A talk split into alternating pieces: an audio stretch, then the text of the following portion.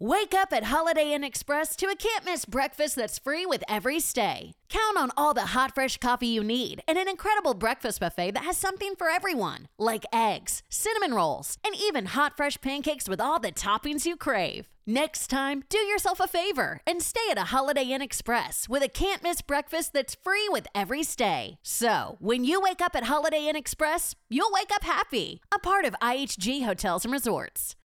Why? Why? If you Why? have T-Mobile 5G home internet, you might be hearing this Why? a lot. Why? Every time your internet slows down during the busiest hours. Why? Why? Because your network gives priority to cell phone users. Why? Good question. Why not switch to Cox Internet with two times faster download speeds than T-Mobile 5G home internet during peak hours? Okay. Stop the whys and visit cox.com slash 5G home for details. T-Mobile prioritizes certain T-Mobile phone users over home internet users during times of congestion.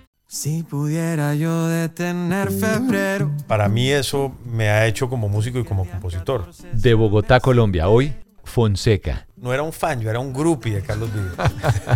yo sabía dónde vivía. si me faltó esto para hacer estoque, así pues, pues, Te mando flores que recojo en el camino. de cuestionarme en un buen sentido de por qué hago lo que hago. Y, y esto creo que viene también de una pregunta que me hizo mi hija Paz cuando debía tener cuatro años. Y ese ha sido mi servicio en, en la vida, ¿no? Como aterrizar sentimientos, volverlos canciones, ponerlos a disposición de quien los quiera hacer parte de su vida. Cuando tú me besas no me hace falta nada. Cuando estoy contigo yo estoy contento. Los iba llevando yo al colegio y digo, les voy a poner una canción que yo conocí en el colegio y Manolo dice, aquí vamos otra vez.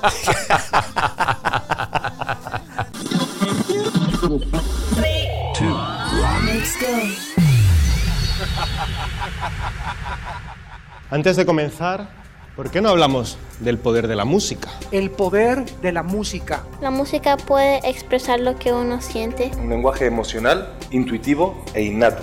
Para mí, la música es amor. Con más de 20 años de carrera, ganador de 7 Latin Grammy, recientemente nominado en tres categorías a esos mismos premios, estrenando sencillo al lado de Juan Luis Guerra y en una semana donde es reconocido por la revista Billboard gracias a su carrera, el cantautor colombiano Fonseca. Esto es Juan Fernando Fonseca para el poder de la música. Creo que estamos. Siempre digo lo mismo, creo que estamos. No sé cómo se vuelve como ya un tema de estamos, estamos listos. Oye, antes que nada, el antes que nada, muchas gracias por venir. Porque Por yo sé que Al revés, gracias por la invitación. no, no, no, mira, de verdad, y, uno no, y no es cliché ni nada. Es ve- para. Este ha sido un año tuyo, o lo- yo no sé si un año, no el 2023, sino desde el 2000 no sé cuánto, en que no paras. O sea, uno te ve en un avión, en un escenario, en una presentación, en un concierto, eh, no estás cansado. sí.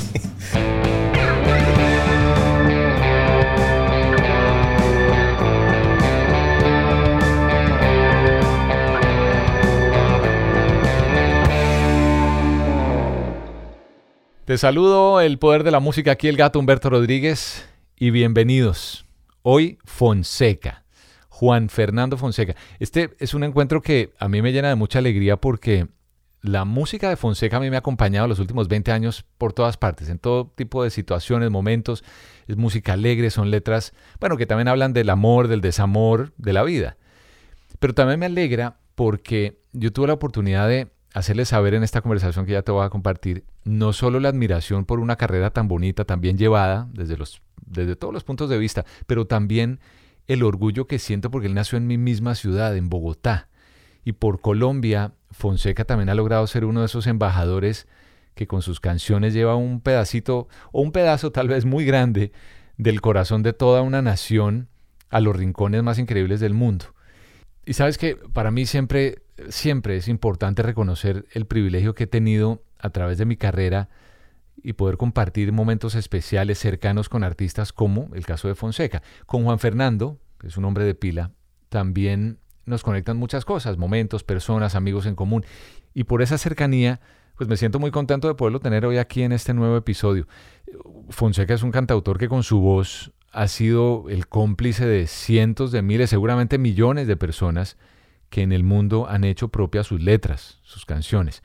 Y ha recorrido con su música el mundo, Latinoamérica, Europa, China, Estados Unidos. También se ha consolidado gracias a todas esas giras que han sido muy importantes pues para él. Y algo importante de mencionar es que con su fundación Gratitud, y esto siempre lo aplaudo porque promueve el arte, promueve la música como un eje fundamental en lo que es la transformación social, algo en lo que yo creo profundamente. Así que te voy a dejar con esta conversación que hace un rato comenzábamos cuando le decía que si no estaba cansado de tanto viaje, de tantas giras, una detrás de otra. Entonces aquí te dejo con esta historia. Él es Fonseca en el poder de la música. Bienvenidos.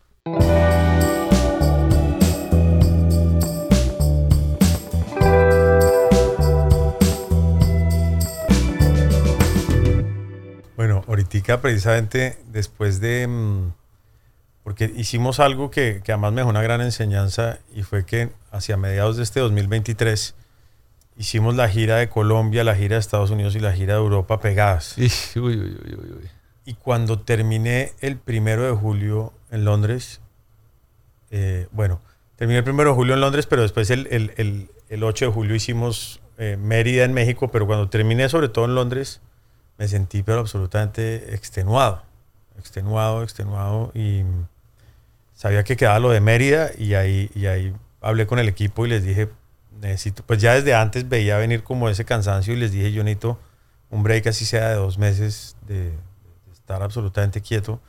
Y digo que me dejó una gran enseñanza porque no tiene ningún sentido hacer Tanto. eso tan pegado. Sí. Porque yo afortunadamente siempre me he gozado los conciertos y eso no lo digo por diplomacia, sino porque No, se serio, nota, y se siempre, nota. siempre estar en un escenario es una cosa que me parece muy especial y que agradezco y que le saco todo el jugo y que, bueno, me, me encanta. Pero, pero por lo mismo que me gusta tanto, me di cuenta que, que no puedo volver a hacer esa barbaridad de, de, de pegar.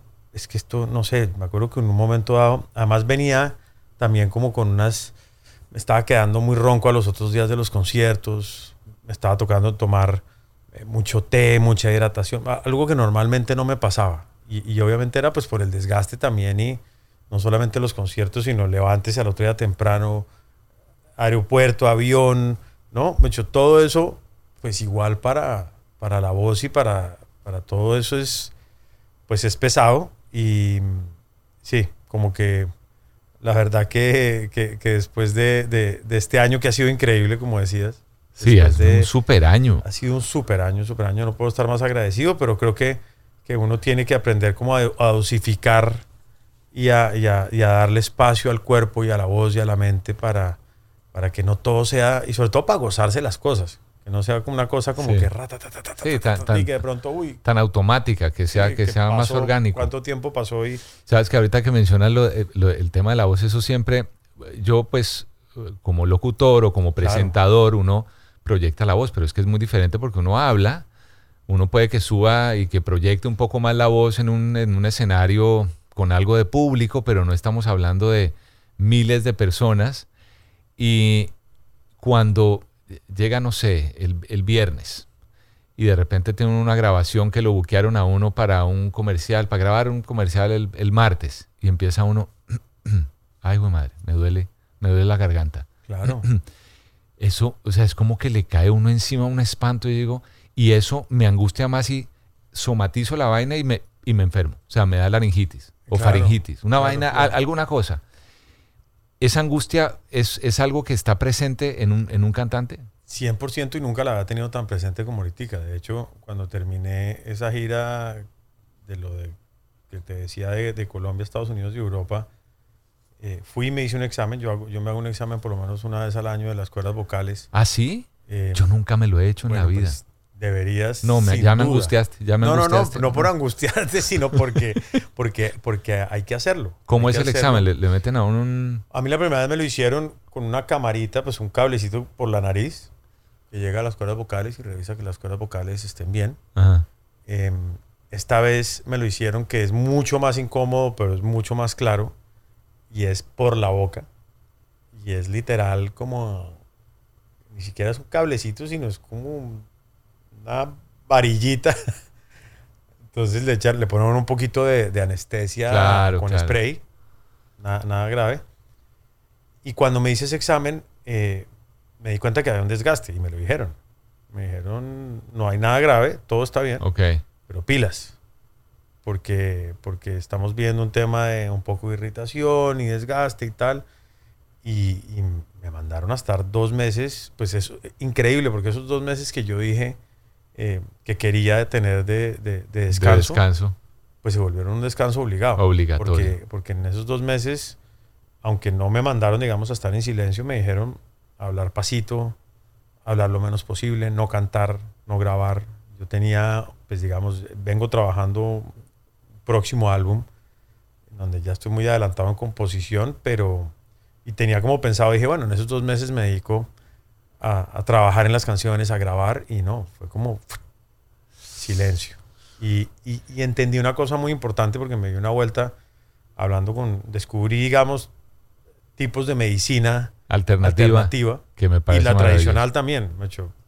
Llegué a un gran médico en Colombia, el doctor Jiménez, eh, que es tremendo otorrino o laringólogo.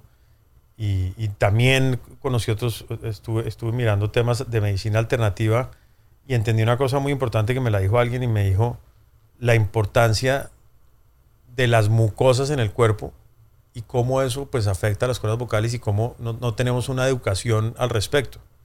Y cómo la gente que no tiene nada que ver, digamos en el caso tuyo, en el mío, que, que trabajamos con nuestra voz, cómo la gente pues obviamente no le para bolas a eso y, y eso se va secando y se va secando con los años y por eso las voces se empiezan a sentir más delgaditas y se empiezan a sentir más cansadas porque no hay una educación en cuanto a eso. Entonces digamos que me ayudó como a tener conciencia en, en lo importante que es cuidar pues, mi garganta, mis cuerdas vocales, mantenerlas hidratadas. Hoy La en día- materia prima. Sí, hoy en día hago nebulizaciones con un aparatico, que es una, además es hasta, hasta rico, eh, vapor por las mañanas y por la noche cuando me acuerdo, y es cuestión como de, de mantener todo esto eh, hidratado, pero, pero más allá de eso, como que de verdad que este momento de la vida me ayudó a tener una reflexión de, de que quiero gozarme la música todavía más y los años eh, que queden encima de un escenario que sean siempre una delicia y no que sean un tema donde uno se sienta desgastado y cansado.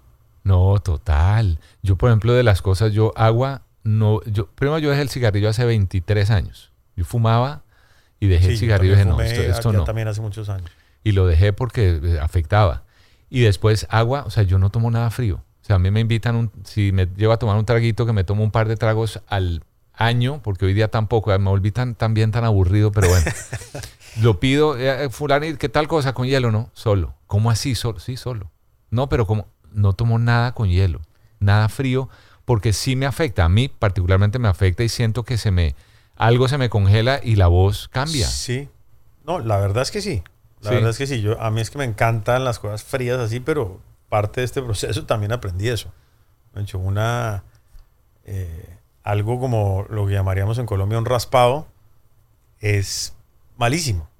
Sí, para sí, la sí, voz. sí, claro, malísimo. Porque ahí mismo se queda uno un poquito ronco. No es y que uno quede empieza a voz, masticar pero- el hielo y peor, porque Es te peor. está comiendo Sí, algo sí, sí. que congela las cuerdas, puede sí, enfriar las cuerdas. No, me dio, de verdad que es, este, este momento me dio eso, me dio como conciencia en todo ese tipo de cosas que yo como que no le paraba bolas y, y bueno, creo que las cosas pasan por algo Sí, y, sí, y- y sí. chévere uno como hacer una reseteada y Pero fíjate que eso, esa palabra, creo que en, en tu música para mí es clave, porque tú a lo largo de, de- de la carrera tuya has siempre hecho uso de palabras que lo ponen a uno a reflexionar. Voy a mencionar un par, no sé, gratitud.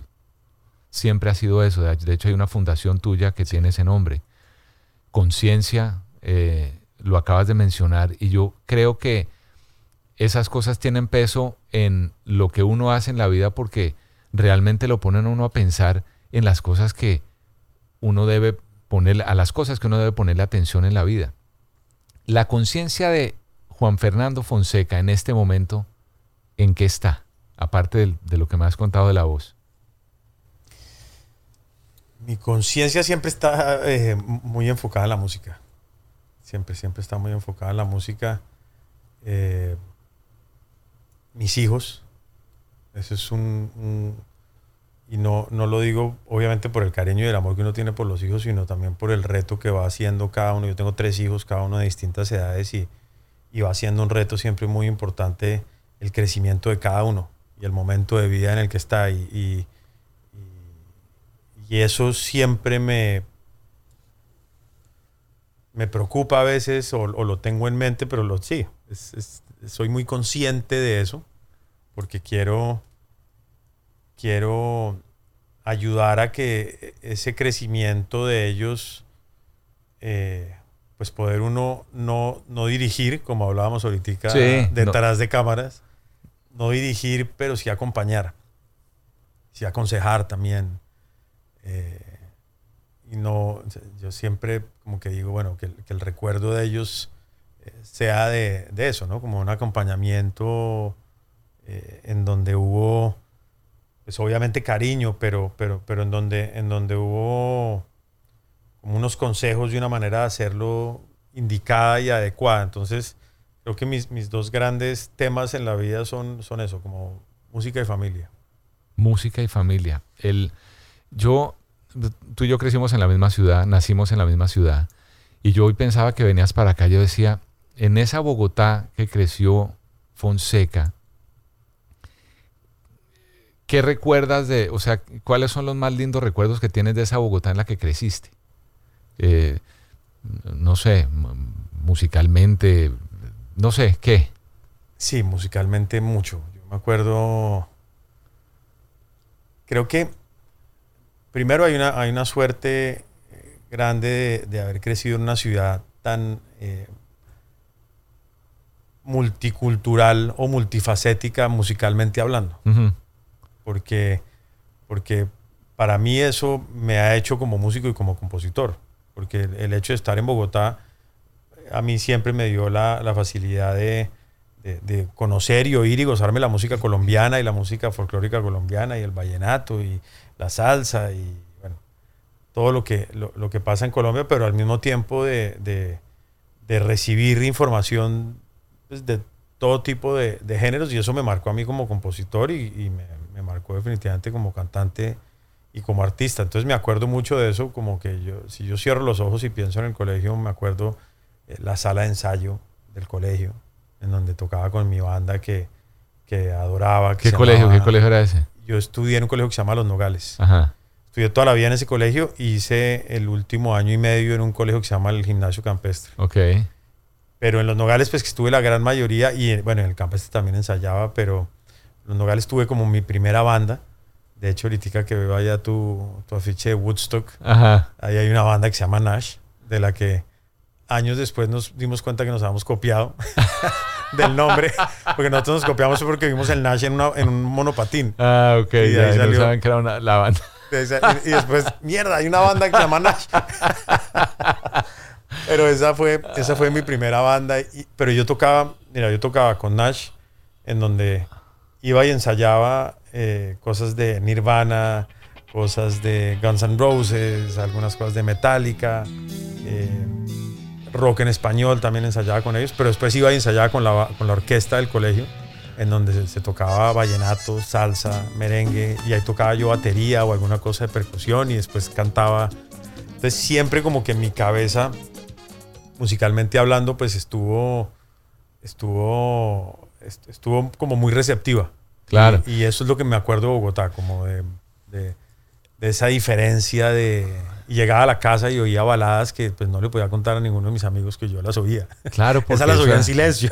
Ese tipo es un cursi. ¿Cómo así que está oyendo baladas? Sí, Eso sí, es- viene y canta acá Metallica por la Sí. tarde y está por la tarde, por la noche oyendo. Porque yo, yo por ejemplo, me preguntaba eso, porque o sea, yo eh, crecí en esa misma Bogotá tuya, aunque somos de dos generaciones diferentes, yo soy mucho más viejo que tú, Pues, perdón, soy mayor que tú, porque eso es lo Sí, de más viejo. más no, no, sí, soy, sí, sí, créeme que sí, somos otra generación.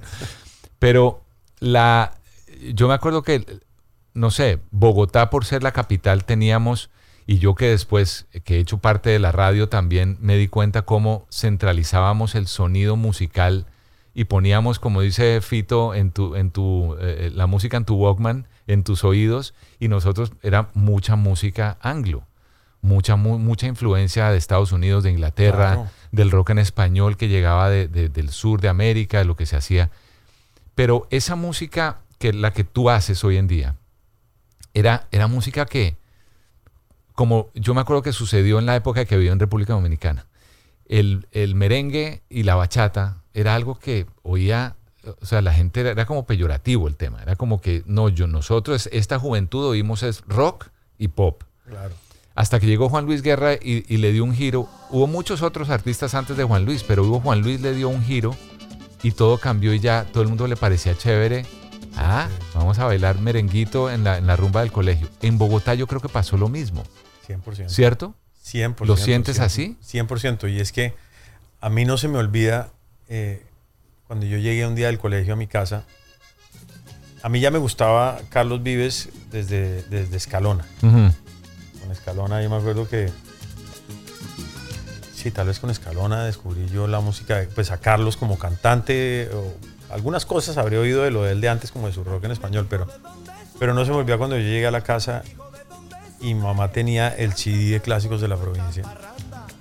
Y cuando yo oí eso, literal me voló la cabeza porque, porque vi, además ver el librito, que era algo que todavía lo sigo haciendo, pero el librito del, del, CD, eh, en donde salía una batería, bueno, Teto, Dios mío, que nos queda todos con el corazón arrugado, porque es que era, bueno, mm. alguien increíble, además con quien tuve la suerte de estudiar y, de tener una cercanía muy bonita, pero, pero no se me olvida ver ese, ese álbum de clásicos de la provincia y como que sentirme más cerca del folclore gracias a eso. Porque, porque ver la guitarra eléctrica y la batería y el tema mezclado con el, con, el vallenato me, me voló la cabeza. Después Juanes mezclando también eh, la música huasca con, ¿no? con, con, con, el rock y con...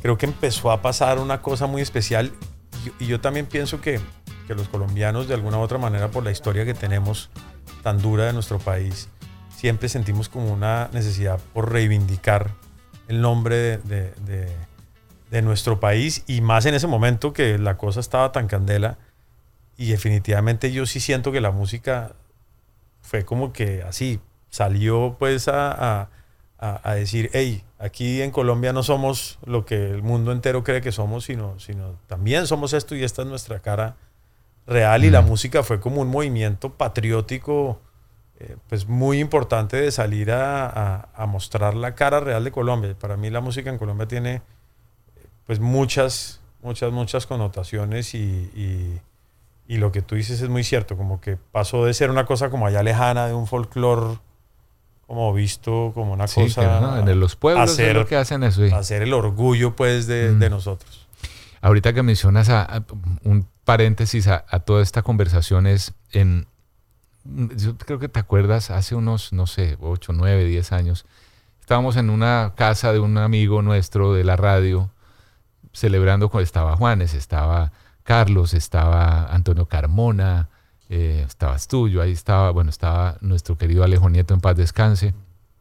Y yo me acuerdo que en medio de la rumba, porque era una rumba muy pequeña, estábamos compartiendo, le digo yo a Carlos Alberto Vive, a Carlos Vives, le digo, estaba, me, acuerdo que Alejo, Alejandro Nieto, para quienes nos están viendo y oyendo, fue mi gran mentor en todo este tema de la radio, porque me ayudó mucho, porque me dio la mano, porque fue mi gran amigo.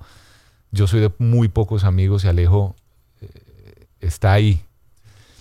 Y Alejo empezó a poner música de su iPad, ahí en la casa de Julio. Empezó a poner la música y de repente sonaban las canciones y ponía siempre la canción de Carlos Vives.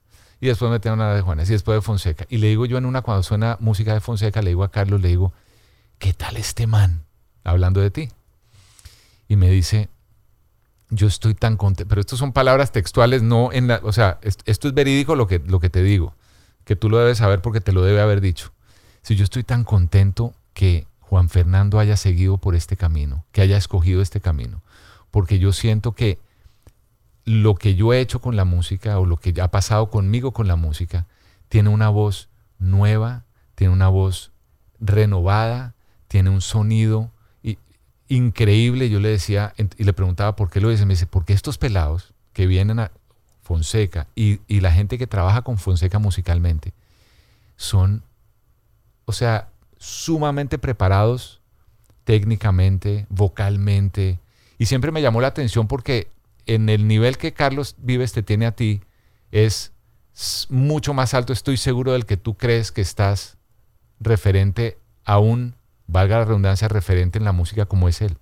No, pues él ha sido muy generoso y, y- y desde el principio lo fue mucho. Yo me acuerdo, pues porque es que yo era, yo me acuerdo en esa época del colegio, pues a raíz de ese álbum de clásicos de la provincia y después el de la tierra, el olvido, yo me volví literal un, no era un fan, yo era un groupie de Carlos Vives. yo sabía dónde vivía. si me faltó esto para hacer stock, así, pues, pues, y, y me acuerdo que la primera vez que, que- que lo conocí, que fue algo muy rápido, pues fue una cosa para mí muy impactante.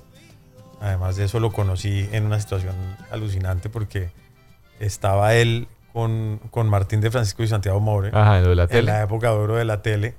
Eh, no en la tele, sino en, en la la casa de alguien.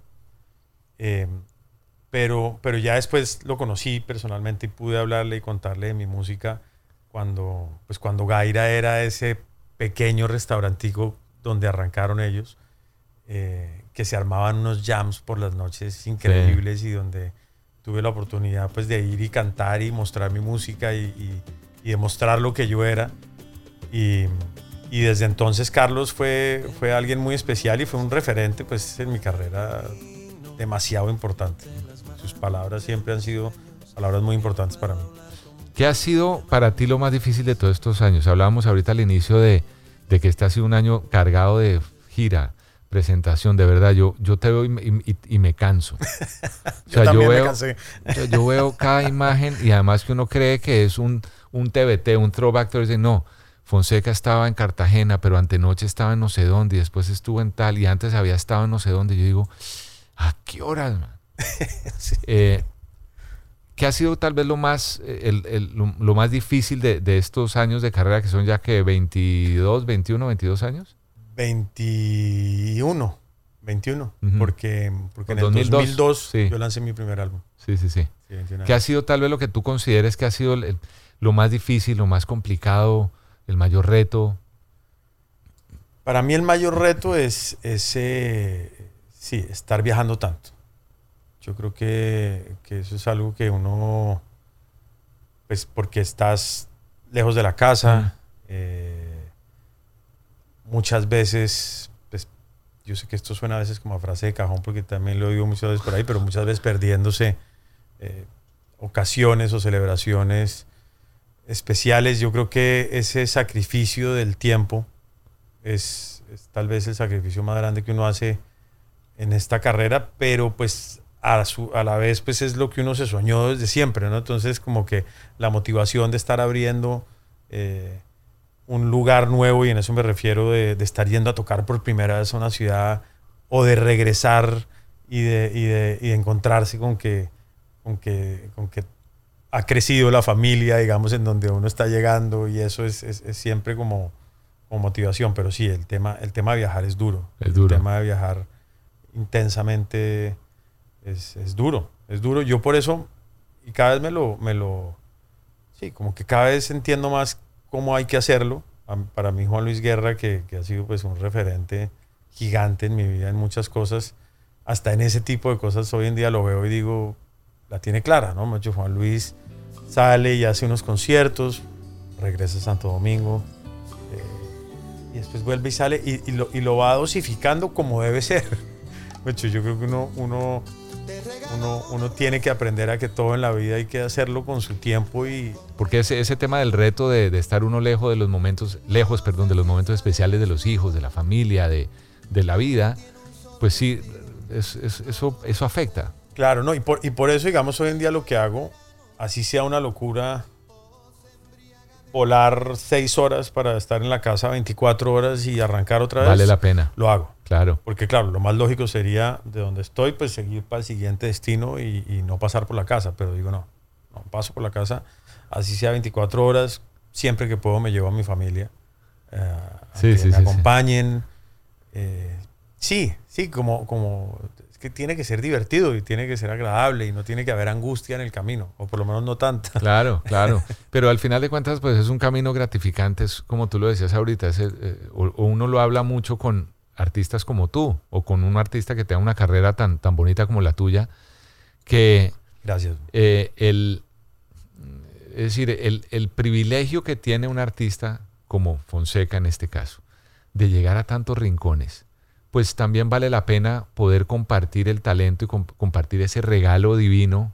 Así. No sé qué tan espiritual seas tú, Muy. pero ese regalo divino que tienes, que es el talento, que es lo que escribes, que es lo que cantas, que es tu voz. No, muy. Y ca- Y cada vez, digamos, entiendo más eso porque con los años, obviamente, eh, o pues no sé si obviamente, a mí, a mí me ha pasado cada vez más con los años de, de cuestionarme en un buen sentido de por qué hago lo que hago. Y, y esto creo que viene también de una pregunta que me hizo mi hija Paz cuando debía tener cuatro años, no debía tener más. Eh, hoy en día tiene 13 y, y un día me dice, pero así, de la nada, la pregunta más eh, como pura, ¿no? Como que me dice, papá, ¿tú por qué cantas? Qué belleza. Y yo me quedé así, ella iba, ella iba atrás y yo estaba manejando. Y, Qué y también como que ni, ni lo pensé mucho y dije, le dije, porque la gente se pone feliz. Y, y- y a- tal vez un poquito a raíz de eso, como que yo digo, bueno, ¿por qué hago lo que hago? macho? ¿Cuál es, tu propósito. cuál es mi propósito? ¿Cuál es, ¿Cuál es mi servicio?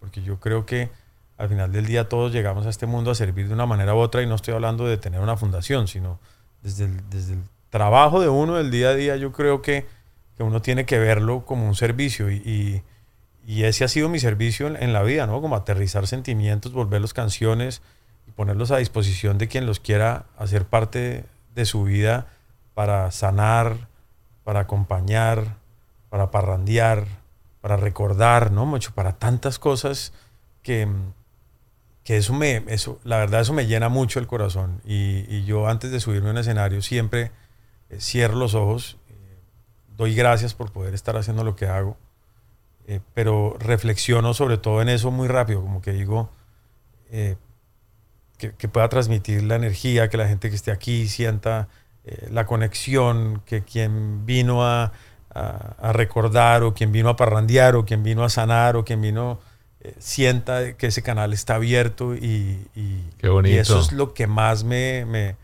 me- me llena de emoción cuando estoy en un escenario porque es que me gusta mucho en el escenario estar haciendo como Contacto. contacto directo Sí. así con la mayoría de gente que pueda.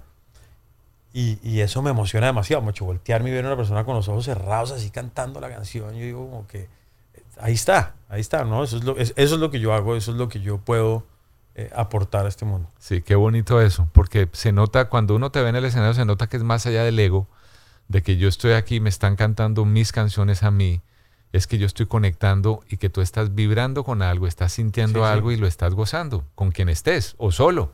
Sí, sí. Hablando de orgullo, o hablando de orgullos, una, hay una imagen tuya que, que, que tengo grabada reciente, hay muchas, pero que tengo grabada reciente es en el Radio City Music Hall de Nueva York. Porque yo creo que de... Y, y- y esto viene con una pregunta un poco más extensa, pero eh, digo, eh, no es más larga la pregunta, sino para que me dijeras lugares donde has ido que nunca pensaste ir y llegar eh, y que te sorprendieron. Pero yo creo que el Radio City Music Hall es uno de esos que en la lista, cuando uno hace el check para un artista, digo, tiene que ser muy especial o no. Muy especial, muy especial. Además, porque digamos que no solamente me lo había soñado y había dicho algún día quiero tocar ahí, sino que cuando empezamos a planear la gira por Estados Unidos del 2023, el Viajante Tour, eh, yo empecé a insistir mucho al equipo a decirles, hagamos el Radio City. Y, por parte de, la compañía de Lauran Life, que fue con quien hicimos esta, esta gira, eh, pues primero les tengo mucho cariño y mucha gratitud a ellos porque me encontré con un tremendo equipo de gente eh, en- en- y me echó una calidad humana dentro de, dentro de Laura Life increíble. Pero, pero claro, yo entiendo que el equipo muchas veces pues dice, hey, vamos con calma, vamos mirando, de pronto no es el momento, o, o hagamos, eh, hagámoslo, hagámoslo con algún otro artista, con, alguno, con algún otro artista. O con- o- y empezó como a, a- armarse la gira, armarse la gira, y yo insistía, Radio City, Radio City, Radio City, y, y- y los de Laura Lifestyle cuando oyeron el tema dijeron, listo, vamos, de una. Y sabíamos que era un reto grande, porque Nueva York, un viernes, pues en Nueva York pasan tantas todo, cosas sí, todos sí, sí, los días que uno metérsele a un lugar como el Radio City, pues siempre, siempre va a ser un reto grande y, y la verdad que es pues, una de las noches más importantes de mi vida, sin duda. ¿no? Sí. Yo me acuerdo llegar ahí a la prueba de sonido, fui con mi familia, fui con mis hijos, y, con Julie, mi esposa, y me acuerdo la entrada, me acuerdo todo. macho. Es como esos momentos que quedan guardados en el corazón desde, desde, desde el momento cero, ¿no? Como que la prueba de sonido, los camerinos, eh, y cuando salimos y vemos no solamente que, que era alucinante porque estaba lleno, sino, sino la energía que se sentía ahí adentro era increíble. Hay una foto que tomó César Calderón, que es un gran fotógrafo de, de Agustín, porque me bajé a cantar dentro del público y Agustín me agarró y me las piernas y quedó una foto que para mí es la foto de ese, de ese, de ese día.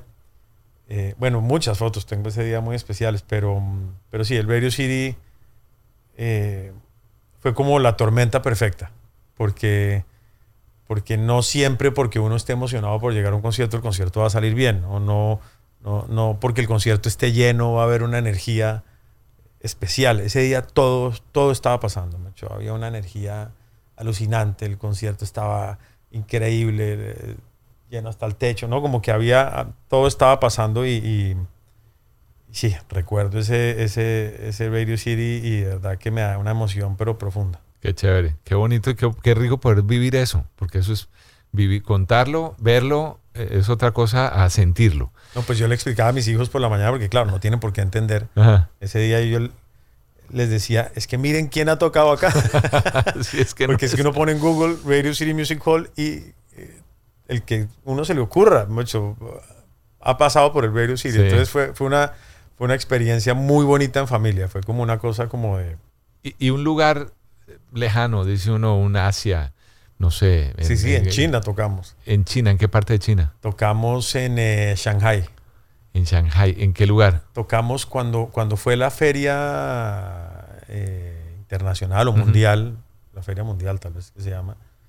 Eso debió ser en el año 2010.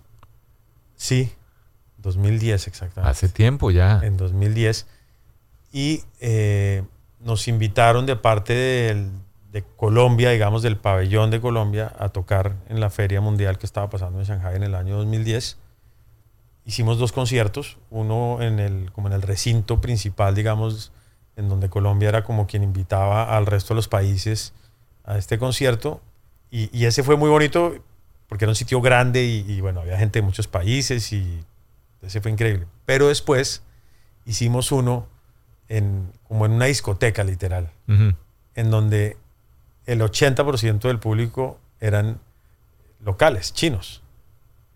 Y ese fue alucinante porque ahí, ahí de verdad era la conexión por medio de la música, porque obviamente no estaban entendiendo No nada de lo que yo creo. estaba diciendo. Pero, pero ver cómo la gente se va como conectando con el ritmo y la cosa y se va moviendo y- y- y yo hablaba ciertas cosas en inglés, pero pues también a mí me sorprendió mucho en, en Shanghai que yo pensaba que todo el mundo iba a hablar inglés y no. Eh, pero bueno, ese, ese, ese fue un recuerdo muy bonito. Hicimos después una gira eh, con Willy Colón en Australia también, que, que esa, esa fue una gira alucinante. Sí, la música nos ha llevado a unos sitios. No, no. que- que y es que además tú mucho. mencionaste estos nombres. Ahorita, bueno, Willy Colón, que es héroe de todos nosotros, los amantes de, de tantas cosas, no solo de la Fania, sino en general de la música. Y Juan Luis Guerra, que mencionábamos. Este nuevo sencillo con Juan Luis, que además te dio la oportunidad de nominaciones tres, en tres categorías a los premios Grammy, que son ahorita en noviembre en Sevilla. Sí, en Sevilla. En el, primera vez que salen así del- de, Estados Unidos, eso va a estar maravilloso. Sí. El, ¿Qué significa? Esta pregunta seguro te la han hecho 6 millones de veces, pero ¿qué significa compartir eh, que, que sea Fonseca featuring Juan Luis? No, no, yo no puedo creerlo. Todavía es el momento que no puedo creerlo porque es que Juan Luis no solamente ha sido una influencia gigante en mi música, sino que me ha acompañado con su música desde mis primeras fiestas, los primeros amores, ¿no? Me hecho... eh, y para mí hay algo muy importante de la música de Juan Luis que, que ha sido una referencia siempre, un referente en, en mi manera de escribir y es la magia en sus letras. Obviamente en su música, pero, pero la magia Poesía. man. es poesía y es una cosa en donde uno de verdad, por lo menos yo que escribo música, me puedo sentar y leer las letras y decir, estoy seguro que aquí hubo mucho corazón, pero también mucha cabeza en sentarse y en hacer unas letras que digan las cosas de una manera diferente y, y- y con mística y con magia y con entonces Juan Luis ha sido para mí un referente en, en todo en la vida y, y tuve la oportunidad de conocerlo por primera vez en un concierto que me invitó Gianmarco, que hizo Gianmarco en Lima hace ya varios años para, para damnificados de un terremoto que hubo en Perú. Ajá. Y bueno, Gianmarco nos invitó a varios. Y el día que llegamos a Lima, Gianmarco hizo un almuerzo en un restaurante y yo sabía que Juan Luis iba. Y, y así literal como, ¿dónde está? No? Y llegué a ese restaurante y, y estos estaban los nombres puestos en la mesa de, de dónde había que sentarse. Cuando me siento yo y veo Juan que Luis de al Guerra. lado iba a ser Juan Luis Guerra porque estaba el nombre puesto, pero no había llegado, yo no podía creerlo. Y ahí conocí a Juan Luis, me encontré con un personaje increíble porque Juan Luis es una persona pues, muy reservada, eh, pero desde el principio muy especial conmigo, muy, sí, muy especial, con una energía muy bonita y desde entonces pues me lo he ido encontrando en el camino. Eh, he tenido la oportunidad de compartir con él personalmente también por Juanes, porque pues muy buen amigo de Juanes. Juanes es hermano mío de, de- la música y ya vendía de la vida y, y he tenido la oportunidad de compartir con Juan Luis y de conocer a este genio pues que siempre he admirado y, y- y ver ese otro lado maravilloso que tiene y, y hoy en día ver esa, esa colaboración que además coproduje la canción con Juanes también. Eso vi, sí, sí, Eh, sí, sí. Entonces es como una, una mezcla de, de, De perfección. de muchas Sí, cosas, de muchas claro. cosas que, que así es como una medalla de esas que, que carga uno en el pecho, pero con un orgullo gigante. Sabes, ahorita que mencionas el tema de, de Juan Luis, yo eh, tal vez nunca habíamos tenido la oportunidad, pero y, y- y repito, quienes oyen aquí el poder de la música y ven, esto lo han oído un millón de veces, lo voy a hacer más corto, mucho más corto. Yo tuve el privilegio de trabajar durante un tiempo como ingeniero de sonido con Juan Luis, hace No sabía. fina- finales de los años 80, principios de los 90 con Tuto Taveras, que era, él tenía una compañía pequeña de sonido y nosotros eran giras pequeñas y era un Juan Luis que cuando ya Juan Luis creció y necesitaba gente que realmente se dedicara a la ingeniería de sonido, porque tú, tú y yo éramos empíricos, eh, eh, tiene a José, a José Amable Frometa, que sigue siendo su ingeniero, y a Manolito Sorribas, etcétera. Todo ese equipo de gente, Alan Leshurn, Sí. que era, eh, el- es el, el líder de una banda de la cual yo fui manager con Alan, bueno, en fin, en República. Dominicana. Esa es mi época en República Dominicana, a finales de los 90, Ok, de los ok. 80. Qué, Y- qué buena historia. No, no, y después te la cuento completa, pero lo, lo menciono porque tú cuando comenzaste ahorita, yo eso no lo sabía, lo mencionaste fuera del aire, tú habías in- llegado a la universidad a estudiar ingeniería de sonido, Sí, sí, sí, sí. y lo cual me lleva a que es, eh, yo creo que musicalmente tienes otro, otro acercamiento, otro approach a tu música por esas bases, de pronto. Pues, a ver, yo terminé estudiando ingeniería de sonido en la Javeriana en Bogotá porque dentro de los énfasis que yo encontré cuando me fui a escribir era como el que, sí, como el que más me cuadraba, porque lo hablábamos también hace un rato. eh, en ese momento, no sé hoy en día cómo sea la facultad de la Javeriana de música, el- los enfoques eran muy o clásico o jazz. Ajá. No había como un tema que yo dijera, vengo a hacer pop y quiero ser cantante, ¿no? Eso no. Entonces, pues yo no iba a estudiar canto lírico, tampoco me iba a meter eh, como guitarrista.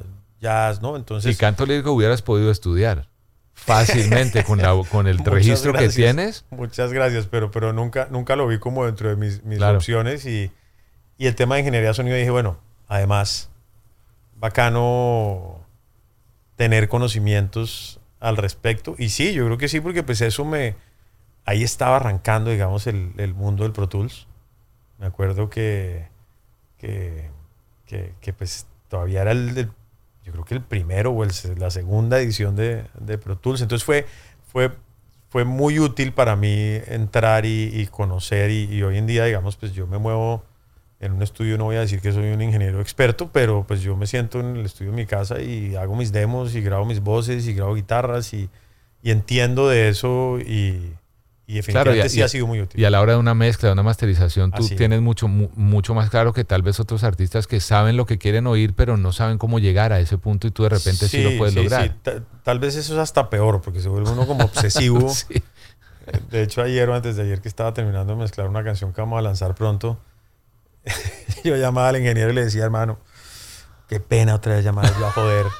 Pero yo siento que no sé qué, yo siento que ta, ta, ta, yo siento que...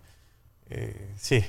Pero fíjate que eso, cuando te mencionaba lo de Carlos Vives en esa reunión hace tantos años, esas son las cosas que entiendo ahora porque él dice que tú vienes como en un eh, en esteroides a, nivel de preparación eh, técnica musical, que eso es chévere, porque pues eso se traduce, tus producciones son, suenan increíble. Qué bueno. Y yo sé que detrás de eso está, aparte de los ingenieros y productores, pero pues también está el artista que sabe lo que quiere. Porque si no, eso sí, no. Sí, sí, yo creo que uno tiene que. Bueno, cada cual, ¿no? Yo sí. he, tenido, he tenido la suerte de trabajar durante unos años ya con la compañía de Mark Anthony. Y ¿Con Magnus? Y, con Magnus y de estar cerca de él en ciertas situaciones. Y un día me decía algo que me quedó guardado. Me, me decía, eh, en inglés me lo dijo, don't overthink, ¿no? Como que deja de estar pensando todo tantas veces. Y es cierto, es cierto, ¿no? Yo, yo, yo creo que uno el, el, acercamiento que uno le debe hacer muchas veces a una, a, una, a una mezcla no debe ser tanto desde el detalle, sino como el, como el big picture del tema, ¿no? sí, el, bosque y no el árbol, sí. Exacto. Como decir, ok, la canción, la, mezcla está transmitiendo lo que yo quiero, siento la, la vibra que, esto, que quiero transmitir, ¿no? Como que, porque ya cuando se mete uno al árbol y empieza uno a buscarle que esto, que esto, que esto, que esto, que esto, se, vuelve una cosa infinita en donde, en donde hay un punto donde hay que decir, no, ya, esto está bien, la canción transmite lo que yo quería que transmitiera y vamos para adelante. Cuando tú me besas no me hace falta nada, cuando estoy contigo yo estoy contento,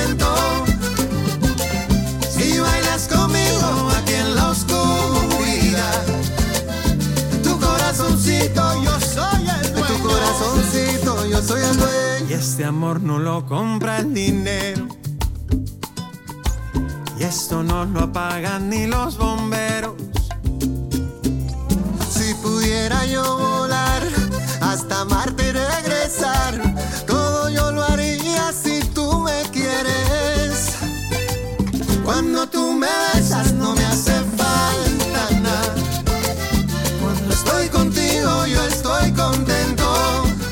esta canción con Juan Luis está además increíble. Repito, tres nominaciones a, Premio Grammy, que son en eh, Canción del Año, Grabación y, y Canción Tropical. Y Canción Tropical. Eso, gran orgullo. Esta semana, esta semana es eh, la conferencia de los Billboard. El viernes tienes un cierre de lo que son los Billboard en la ciudad de Miami, que es un gran evento que, tienes, un concierto que vas a hacer. ¿De qué trata eso? ¿Qué, qué, qué significa eso? Pues fue una invitación muy especial que me hicieron de, los Billboard, que me hizo Leila Cobo, para hablar. Eh, voy a estar haciendo una, una charla el, miércoles con ella eh, de, los 20 años de carrera, precisamente. Va a seguir hablando todo el tiempo. me invitó a hablar de los 20 años por un libro. Yo saqué un libro el año pasado. Sí, a eso iba ahorita. Con, con, el tema de los 20 años, que me pareció una manera como bonita y divertida de, de hacer una celebración.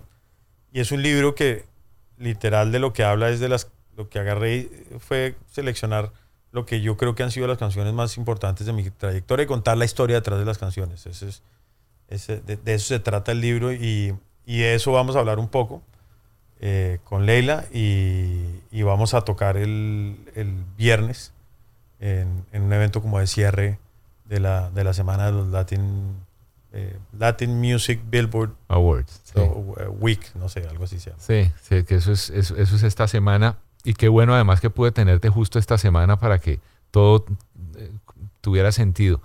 Ahora que mencionas lo del libro, ¿qué lees tú? Porque es que yo, yo trato de preguntarle a los cantautores, a los compositores, sobre todo que tienen en, en sus letras cosas que transmiten tantas cosas bonitas y letras tan lindas, letras tan, tan bien tratadas, tan bien cuidadas. ¿Qué lee Fonseca?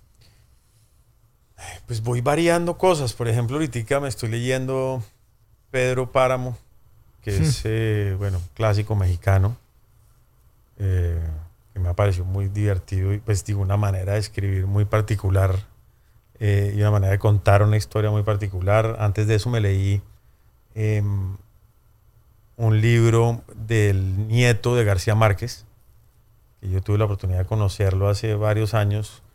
eh, y, me lo recomendó, de hecho, Roberto Pombo alguna vez que, que le, le, di- le dije, oiga, y el, nieto García Márquez, que, yo sé que era escritor mío, no, pues lea- leas el libro que se llama Una cita con la Lady. Me lo regaló, de hecho, Roberto, y, me encantó. Otra cosa completa. No sé, voy saltando de, de, de- de un lado al otro. Ahorita me estoy leyendo eh, también paralelo, porque tengo dos libros por ahí siempre andando. Una del Padrino, soy muy ¿De la saga del Padrino? De, de la saga del Padrino y me vi una serie que hicieron de cómo se hizo el Padrino. Ah, no. es- Eh, entonces estoy sumergido en ese también. ¿Y, en- ¿Y lees en inglés y en español? Más en español que en inglés, pero sí, lo del Padrino es en inglés. En inglés. Sí. A la hora de escribir, Más en español que en inglés, perdón. claro, lees más en español que en inglés, pero igual lees en inglés. Sí, Lo que sí. aparezca, pues, si llegó un buen libro, vénganos en tu reino. El, el- a la hora de escribir, eh, el leer, ahora que hablabas de Pedro Páramo, hablabas de cosas de Gabo, bueno, del, del nieto de Gabo, etcétera. A la hora de, de escribir y componer, hay, eh, ¿influyen esas lecturas? Sí, sí, yo tengo. Yo tengo libros también de poesía ahí en el estudio, que no es que me siente a leerlos de arriba abajo, sino que me siento a veces y abro. Y, De consulta. Y leo por curiosidad como eh, pedacitos de cosas. Y, y creo que definitivamente sí tiene mucho que ver. Oigo mucha música. ¿Qué oyes? Entonces, de todo. Yo es que mm, voy desde. Sí, desde- Desde Nirvana, en Sí, la época de literal- Nash. Literal, literal, literal, macho. Yo paso por, digamos, eh, a ver, en estos días, con todo esto de Teto, ese, ese EP que hizo Teto con Vicente García y esa canción de Camino al Sol, me parece una cosa pero profunda, sí, verdad. La he llevado en el corazón ahorita con todo esto de Teto y Dentro de mi centro ardieron la nave.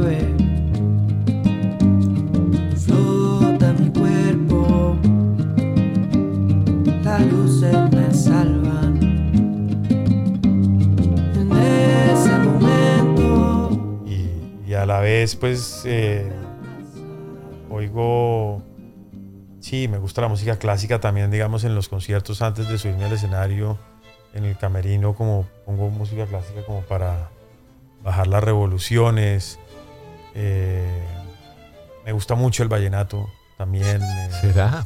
Sí. Déjame no, yo voy, yo voy, eso voy pasando. Ahora, tengo un gran problema en la vida y es que me toca pelearme por lo- oír lo que quiero oír en mi carro hoy en día porque tengo tres atrás. Ah, no, sí. Que están es gritando que quieren oír esto, que quieren oír lo otro, que quieren... Yo una época me pasaba lo mismo, inclusive eh, en la casa aquí siempre, siempre ponemos música. Yo, yo no puedo estar sin música. Yo tengo que Sí, estar sí. oyendo música, pero así en el baño, en todos lados. Yo soy igual, sí.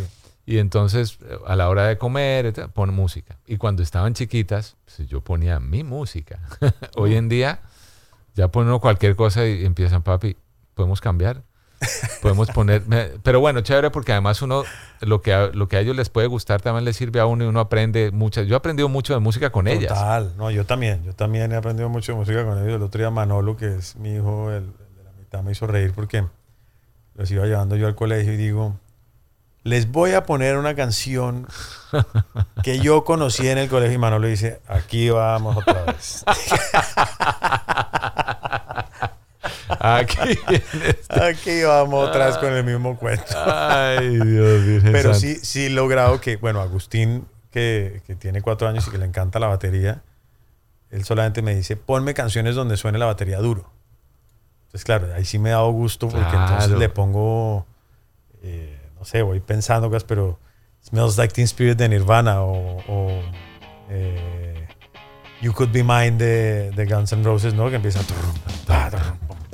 eh, Enter Sandman de Metallica o For Whom the Bell Tolls de Metallica y este man es feliz, macho. Se alucina con que yo le ponga todas esas vainas porque la batería suena duro. Ese es, el de, ese es el de cuatro, es el baterista. Es el baterista. Que ese sé porque ya nos has contado, yo creo que el, el mundo entero sabe porque lo has llevado al escenario y él se lo goza y no le tiene ningún miedo al escenario, porque un niño de cuatro años ve todo este gentío y dice, no gracias, pero él, él pide escenario. No, pues es que la primera vez que yo lo subí a un escenario fue acá en Miami, en, cuando se llamaba la American Airlines Arena, que Me acuerdo que con la guitarra. sí, que estaba con, con- Cepeda el, y- el tour compadres. Claro, que salió Juanes después a cantar. Exacto. Sí, sí, sí. Y ahí Agustín tenía dos años y medio. Y en sus pocas palabras Claro. Eh, me dijo, yo quiero cantar hoy, yo quiero cantar, porque él desde el principio era obsesionado con los conciertos. Y él andaba con una guitarrita todo el día en la casa y se ponía un stand de micrófono que le había comprado y empezaba a hacer así. Y me dio la hora, me dio la hora que quería cantar y yo dije, pues Momento. hagámoslo. Perfecto. Y entonces lo llevé y lo llevé a la prueba de sonido. Le mostré el escenario, le dije esto va a estar lleno de gente. Y ya para el momento del concierto eh, le pedí a alguien ahí del equipo, le dije, bueno, si, si lo ven que no quiere entrar al escenario, pues no pasa nada. Ya, lo devuelven y, y listo. No, que no quiere, me el man entró al escenario caminando y saludaba como si hubiera nacido en un escenario. Qué increíble. Y divino. empezó a hacerle así a la gente y la gente hacía así. Y bueno, creo que desde ahí ya se jodió todo. No, de ahí se compuso Ahí todo. se compuso Eh, todo, Has hecho sí. una muy buena tarea. Eh, un par de cositas finales. No puede faltar aquí, por el nombre de- de- del podcast, es para Fonseca, ¿cuál es el poder de la música?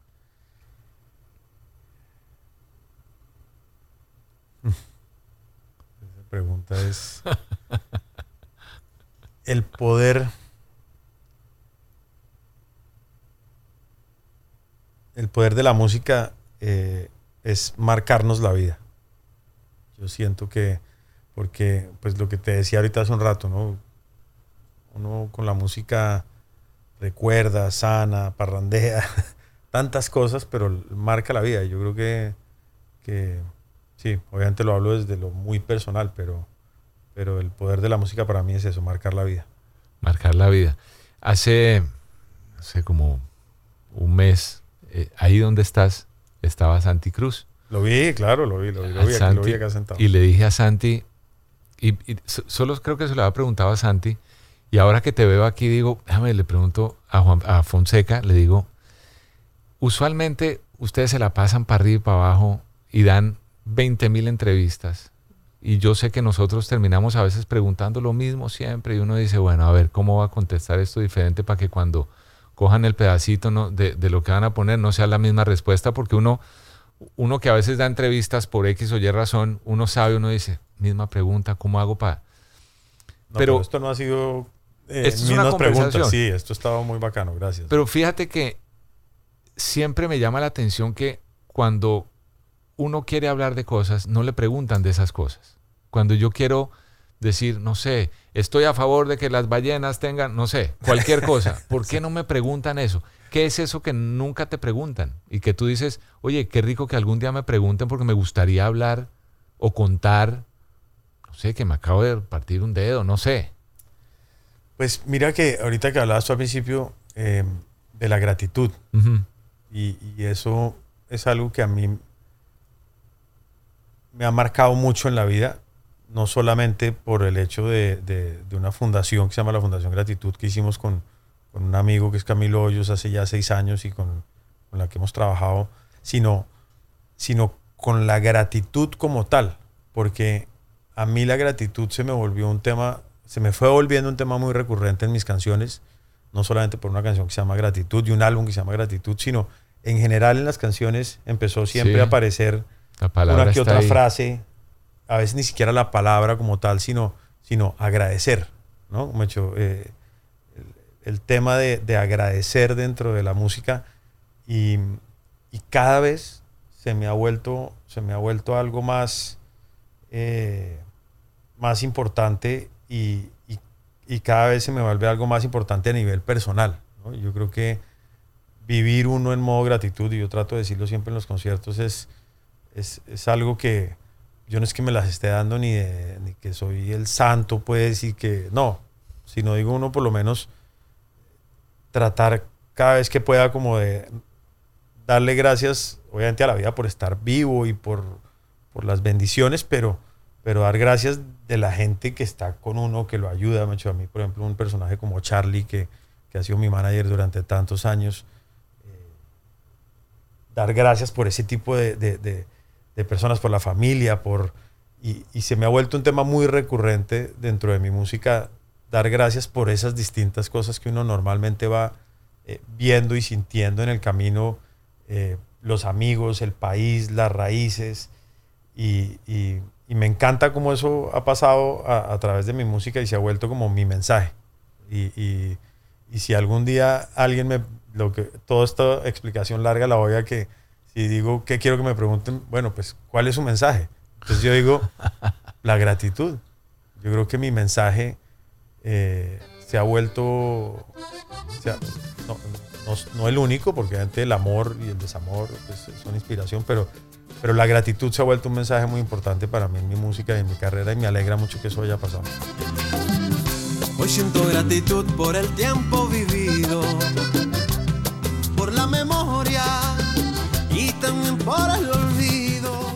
Y, y yo creo que a, a quienes te siguen y oyen tu música eh, lo agradecen porque así como hoy aquí en el poder de la música has sido tú tan gen- generoso con tu tiempo y tan amable con tu, con tu tranquilidad de contar cosas de la vida que uno lo encuentra en tus canciones, lo encuentra en el libro que escribiste. Ese libro se llama Fonseca, Canciones, historias y 20 años de 20 años de, 20 años De memorias. de memorias. Eh, recomendado libro, porque ahí también uno conoce la esencia de, de por qué nació una canción y qué hay detrás de eso, y eso es importante. Yo creo que todos agradecemos que haces lo que haces con la elegancia con la que lo haces, con el profesionalismo con el que lo haces, porque eh, ver uno todo el sacrificio que implica para un artista como tú, dejar familia, perderte cosas como lo decías, pero que lo haces con la entrega por, por el público y por llevar no solamente el nombre tuyo, porque yo, yo sé que lo tuyo es más un tema eh, altruista que otra cosa, es llevar el nombre de un país, de un género, de la música en general. Eso uno lo agradece. O sea, yo Gracias, sé que a ti te lo agradecen de mil maneras y te lo escriben en tus millones de seguidores, te lo escriben todo el tiempo. Pero es chévere que uno pueda decirle a un artista, gracias por tu música, gracias por el respeto que tienes y has tenido a lo largo de estos 21 años con lo que haces, porque realmente vale la pena. Todos los sacrificios, Juan Fernando, valen la pena, hermano. Gracias, hermano. Gracias muchas, muchas eso. gracias. Verdad que muy especial esas palabras. Muchas gracias. Y te lo digo de corazón Lo sé, lo porque sé me siento, conoces. gracias.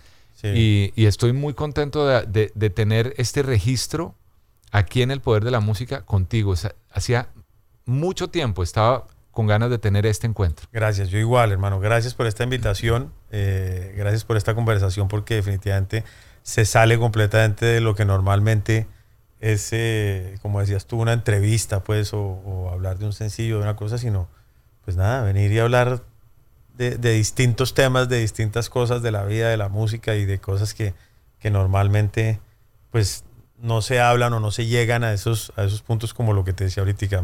Para mí ha sido muy especial eh, ir encontrando que mi mensaje está muy relacionado a la gratitud y qué Sí. bueno poderlo decir aquí en el Poder de la Música. Chévere, chévere. Y bienvenido siempre porque nos falta tema. O sea, aquí, Sí, por favor. O sea, mejor dicho, porque además tenemos tantos amigos en común de, cual. de- de tu infancia que hay tema para otro, para otro día. Muchas favor. gracias, Fonseca querido. A Te ti, quiero a ti, Gato, y me a ti, quedo hermano, corto, hermano. Gracias. Muchas gracias. Si pudiera yo detener febrero y que el día 14 sea el mes entero, trataría de envolver esa luna en un papel y te la daría sin ningún miedo. Y así me voy despidiendo de un nuevo episodio del Poder de la Música, agradecido con el tiempo de Fonseca, también con mi Laura Mejía, mi Laurita que hizo posible que cuadráramos las agendas finalmente, finalmente. Espero que hayas disfrutado esta conversación desde ya. Todos los éxitos para él, para Fonseca, para Juan Luis Guerra por este Si tú me quieres, canción nominada en tres categorías a los Latin Grammy que se van a entregar en Sevilla, España, este próximo 16 de noviembre. Cuando tú me besas no me hace falta nada. Cuando estoy contigo yo estoy contento. Soy Humberto Rodríguez El Gato, te invito a que nos conectemos. Visita la página humbertoelgato.com. El poder de la música es una producción de Gato Media y tú y yo nos encontramos la semana que viene. Muchas gracias. amor no lo compra el dinero. Y esto no lo apagan ni los bomberos. Si pudiera yo volar hasta Marte y regresar, todo yo lo haría si tú me quieres. Cuando tú me besas no me hace falta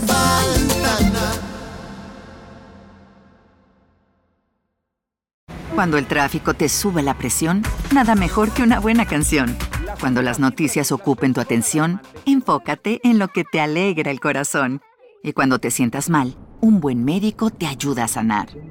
Sabemos que mantener tu salud es tu prioridad, también es la nuestra en Kaiser Permanente, donde trabajamos juntos para cuidar de todo lo que tú eres. Kaiser Permanente, para todo lo que tú eres. Kaiser Foundation Health Plan of the Mid-Atlantic Stay Inc. 2101 East Jefferson Street, Rockville, Maryland 20852.